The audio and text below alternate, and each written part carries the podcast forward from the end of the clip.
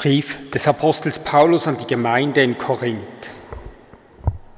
Gott ist nicht ein Gott der Unordnung, sondern des Friedens. So halten es alle Gemeinden der Heiligen.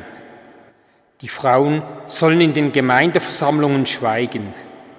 Es ist ihnen nicht erlaubt zu reden. Sie sollen sich vielmehr unterordnen, wie auch das Gesetz sagt. Wenn sie etwas lernen wollen, sollen sie zu Hause die eigenen Männer fragen. Denn es ist für eine Frau entehrend, in der Gemeindeversammlung zu reden. Wort des lebendigen Gottes. Zum Zwischengesang singen wir Lied 567, die erste bis dritte Strophe.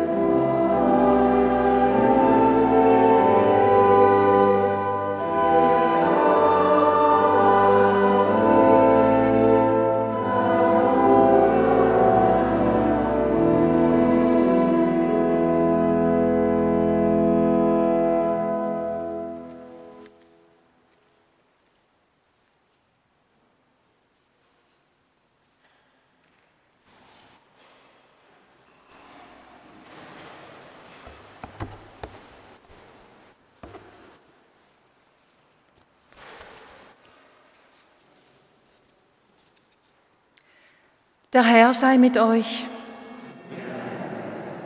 Aus dem Evangelium nach Lukas.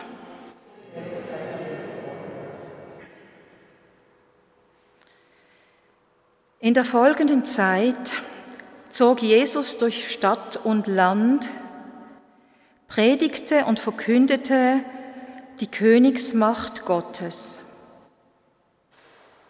Mit ihm unterwegs waren die Zwölf, und einige Frauen, die von üblen Geistern und Krankheiten geheilt worden waren.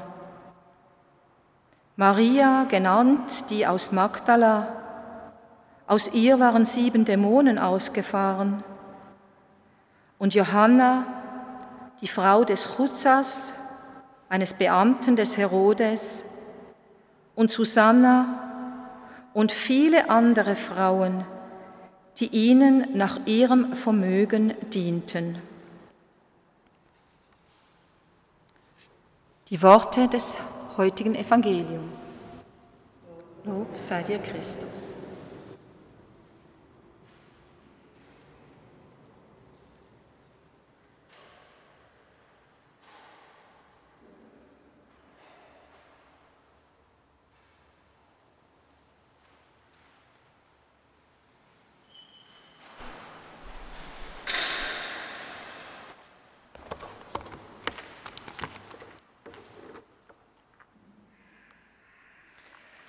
Liebe Gemeinde,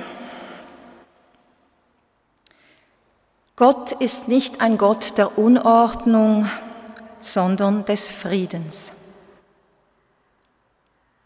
Ich stimme diesem Satz zu und ich denke, Sie auch. Jede Gesellschaft regelt das Zusammenleben der Menschen durch Ordnungen.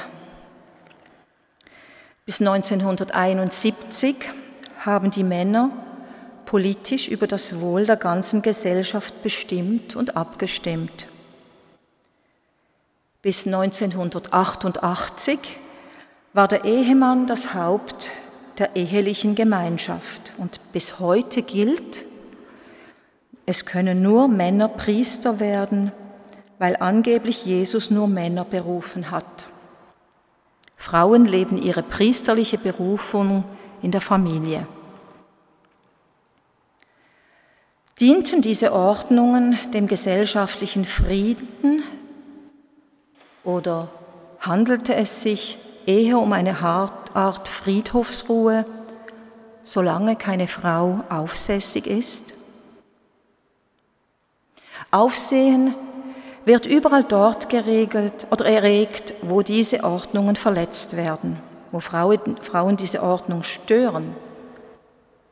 der jahrelange Kampf um Gleichberechtigung, der Frauenstreiktag, die weltweite Aktion MeToo, Maria 2.0 und so weiter.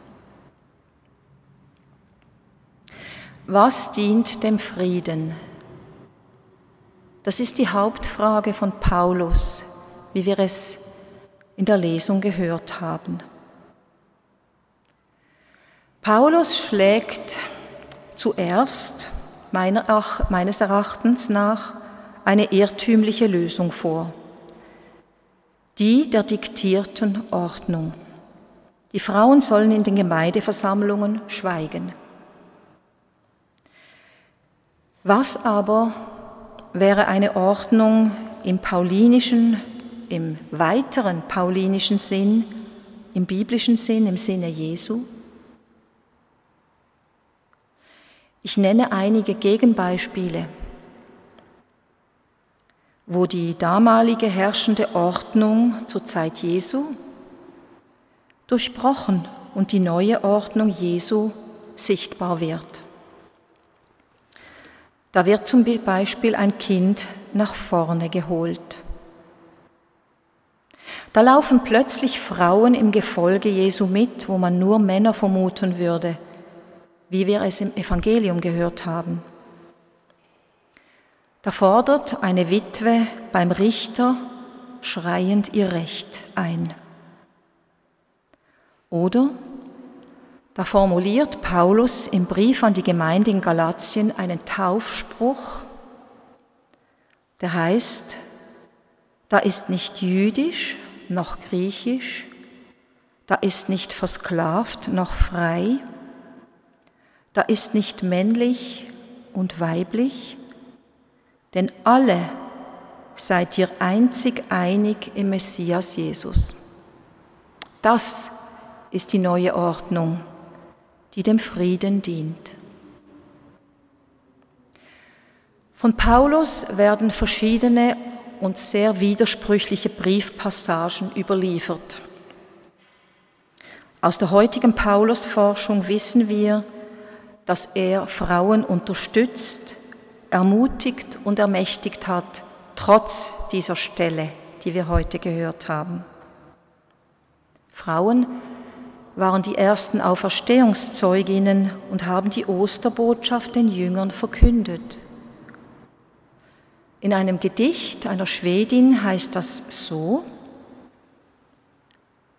Plötzlich fällt es mir wie Schuppen von den Augen.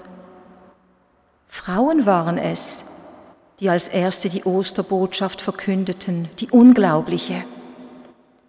Frauen waren es, die zu den Jüngern eilten, die atemlos und verstört die größte aller Nachrichten weitersagten, er lebt.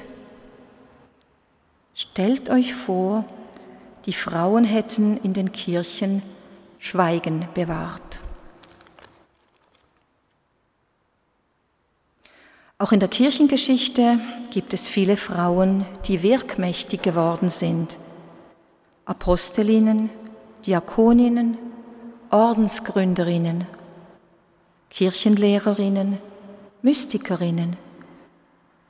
Und ich nenne nur eine mit Namen, weil sie in diese Kirche hier passt, Clara von Assisi, die an der Seite des Franziskus einen gemeinsamen und doch auch ganz eigenen Weg gegangen ist und eine eigene Ordensregel geschrieben hat. Es gibt von Niklaus Kuster, dem Franziskaner, eine sehr schöne Doppelbiografie zum heiligen Franz und der heiligen Clara, die ich mit Gewinn gelesen habe. Die Frauen sollen in den Gemeindeversammlungen schweigen. Es ist ihnen nicht erlaubt zu reden, sie sollen sich vielmehr unterordnen. Lange genug wurden diese Zeilen von mächtigen Männern gebraucht, um Frauen mundtot zu machen. Und sogar in den Diskussionen um die Einführung des Frauenstimmrechts gab es Leute, die sich genau auf diesen Bibelvers bezogen haben. Aber nehmen wir einen Moment die Frauenlupe hervor und suchen nach dem, was zwischen den Zeilen steht. Ein Verbot wird ausgesprochen. Das ist ein klarer Hinweis dafür, dass ein Verhalten vorliegen muss, das verboten wird. Dieses Verhalten heißt, Frauen haben in den Gemeindeversammlungen gesprochen. Sie haben in Korinth, einer der ersten Gemeinschaften von Christusgläubigen, mit den Männern zusammen theologische Debatten geführt. Sie haben gebetet, prophetisch geredet Frauen haben in der frühen christlichen Gemeinde von Korinth ihre Erfahrungen und ihr Wissen in das Leben der Gemeinde eingebracht. In der noch jungen Christusgemeinde haben sie Gleichberechtigung in der Nachfolge Jesu gelebt. Wir können davon ausgehen, dass dies nicht allen gepasst hat, ob Männern oder Frauen. Gerade in der griechischen Kultur war es äußerst ungewohnt, dass sich Frauen außerhalb des privaten Raumes zu Wort gemeldet haben. Es muss zu Konflikten gekommen sein, weil es einen mit Frauen und Männern über den Glauben reden und öffentlich beten wollen und die anderen sich daran gestört haben. Sie werden sich beim Apostel Paulus, ihrem Gemeindegründer, beklagt haben. Und darauf antwortet Paulus in seinem Brief aus dem fernen Ephesus. Aus der Ferne hat er einen Schlussstrich gezogen und das Mitwirken der Frauen in der Gemeinde, in den Gemeindeversammlungen verboten. Aber aufschlussreich ist zu wissen, dass Paulus Frauen explizit an anderer Stelle in die Verkündigung des neuen Glaubens an Jesus Christus einbezogen hat. Wir wissen aus seinen anderen Briefen und anderen Schriften von Priska, Phoebe, Junia der Apostolin, die mit Paulus zusammengearbeitet hat. Weshalb Paulus einerseits die Frauen in die Verkündigung und auch in die Gemeindeverantwortung einbindet, andererseits aber im Brief an die Gemeinde Korinth ein Schweigegebot auferlegt hat, wir wissen es nicht. Es könnte sein, dass der Zwist unter den Gemeindemitgliedern für Paulus sonst nicht zu beruhigen gewesen wäre. Es war zu dieser Zeit nicht, er war nicht da in Korinth, sondern 500 Kilometer östlich in Ephesus. Und damals konnte er nicht rasch in ein Flugzeug steigen und, den, und die Wogen glätten. Was uns aber zu denken geben muss, ist die Tatsache, dass dieses Schweigegebot und nicht die Ermächtigung des Paulus, die zu lesen ist, in aller Härte über Jahrhunderte das Leben in den christlichen Gemeinschaften geprägt hat. Es beeinflusste die Struktur der christlichen Kirchen und es beeinflusste die westliche Gesellschaft. Wir müssen uns fragen, weshalb die anderen biblischen Zeugnisse, welche von Frauen in Leitungsverantwortungen berichten, nicht gleich weitergetragen wurden. Und wir müssen uns und die Kirche befragen, weshalb Junia, Priska, Phoebe, Maria Magdala und viele andere quasi in Vergessenheit geraten sind und nicht als Vorbilder dienten für eine geschlechtergerechte Gemeinschaft. Ich bin heute am Nationalfeiertag all jenen dankbar, die zum Wohl unseres Staates beigetragen haben und viel dafür leisten. Besonders all jenen Tausenden von Frauen, auch Männern, die unsichtbar geblieben sind in der Geschichte unseres Landes, die totgeschwiegen wurden, deren Namen nicht weitergegeben wurden, genauso wie es in den Kirchen geschehen ist.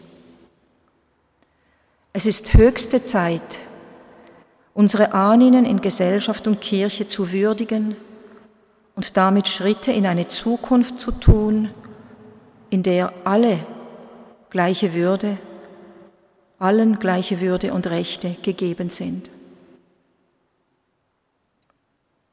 Und zum Schluss ein Wort an Paulus.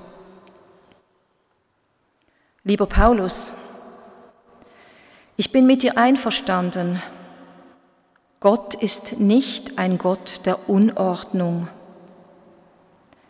aber er ist auch nicht ein Gott der patriarchalen Ordnung.